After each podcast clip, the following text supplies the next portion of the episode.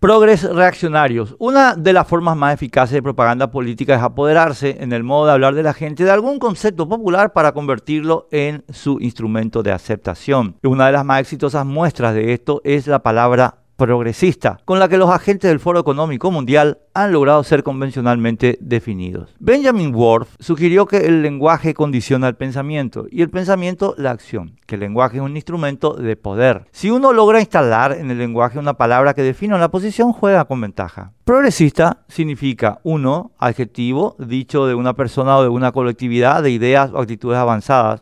Tres, adjetivo dicho de un liberal español, del sector más radical del liberalismo, que se constituyó en partido político. Cuatro, adjetivo perteneciente o relativo al Partido Progresista Senador o periódico progresista. La referencia histórica que trae la definición del diccionario explica el propósito del foro al apropiarse para etiquetar a sus agentes de la palabra progresista, la filosofía liberal que es el sustrato de todas las sociedades democráticas del mundo. Pero el foro también en esto es perverso, pues promueve la exacta antítesis del liberalismo. El liberalismo promueve la libertad de expresión, el foro y sus agentes la niegan y la están demoliendo con la excusa de combatir discursos de odio. El liberalismo promueve la inclusión y el foro y sus agentes la destruyen y la están reemplazando por la segregación. El liberalismo promueve la ciencia, el foro y sus agentes imponen el dogmatismo y la abolición del método científico. El liberalismo promueve la incorporación de los desfavorecidos a la sociedad de consumo. El liberalismo promueve la abundancia para todos. El foro y sus agentes están implementando sus planes para restringir el consumo y la producción. Pero a pesar de estas flagrantes contradicciones, el foro logró apoderarse para él y sus agentes de la palabra progresista, aunque no hay nada más reaccionario retardatario e involucionista que el foro y sus agentes, cuyo programa explícito es un régimen político corporativo, un régimen social como el previo a la revolución industrial y un régimen cultural inquisitorial. Es la neolengua de George Orwell convertida en realidad. Amor significa odio, paz significa guerra, y ahora, progresismo significa Parque Jurásico. El Foro Económico Mundial y sus redes son la organización global totalitaria y mesiánica que más gravemente amenaza la existencia de sociedades libres y democráticas en toda la historia de los tiempos modernos. Ni los comunistas llegaron tan lejos en el propósito de destruir